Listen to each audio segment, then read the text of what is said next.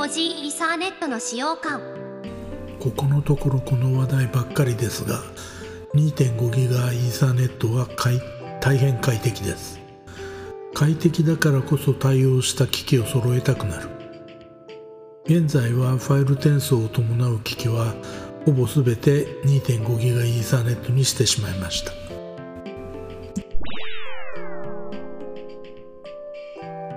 一時イサーネットよりも帯域が広い。インターネット回線は1ギガです。ここはおそらく変わらないでしょう。対してローカルネットはほぼ全て2.5ギガイーサネットにしてしまいました。1対1の瞬間速度よりも1対他での速度低下が少ないことがメリットだと思ってます。私の環境は iMac を中心にしています。トレントをやり取りしているのは Windows マシンです。インターネットはこの2台でシェアしている状態ですね。他の機器は iMac とデータをやり取りしているわけですがここが 2.5GHz イーサネットになりました。瞬間速度に関しては正直言うと思ったほどでもありません。2.5倍になるはず。理論上はですがそれまでのギガビットに比べると体感で5割増し。数字ではもう少し出ている感じです。ただ複数のマシンから同時にファイルを移動。まあめったにないですがしたりするとその一つ一つの速度低下がありません。これがメリットとして一番大きいかな。体感では全てにおいてキビキビしています。いい感じです。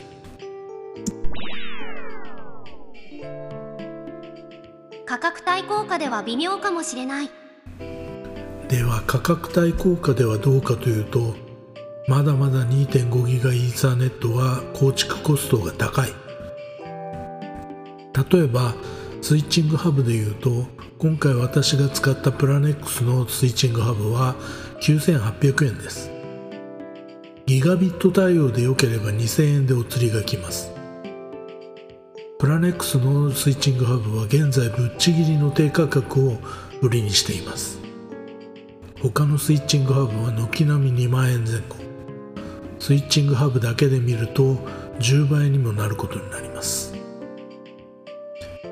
2.5GB イーサーネットに対応させるためには他にアドオンの基板やコネクタが必要です。こちらはだいぶ価格がこなれてきていて3000円も出せばなんとかなります。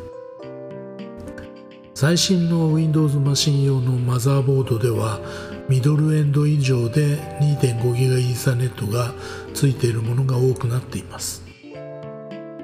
10GB イーサネットはまだ先の技術だと思いますが 2.5GB イーサネットはもう少し価格が落ち着いてきてもいいように思うんですけどね。価格帯効果で見ると正直微妙かもしれませんね。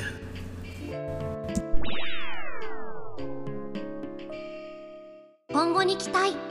スイッチングハブが安くなってくればもっと気軽に構築できるんですけどね Windows マシンでは新たに作る時には標準になりつつありますし TrueNAS サーバーはコアでは一手間二手間かけませんかけなければいけませんがデビアンをベースにしているスケールならば手間をかけずに対応しています。市販されている NAS にも 2.5GB イーサネット対応のものが増えてきています。ただしまだ価格は高いですね。10GB イーサーネットは現時点で素人が手を出せる領域にありません。今回ネットを構築する上でカテゴリー6のケーブルを使いました。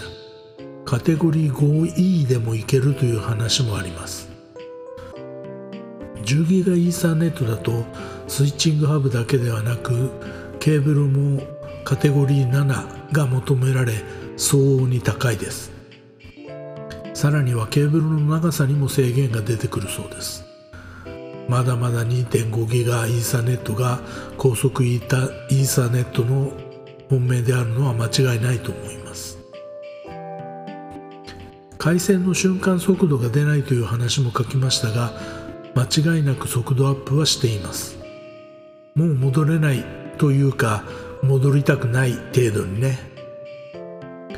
そう考えると2.5ギガイーサネット構築は必然だったかなと思っています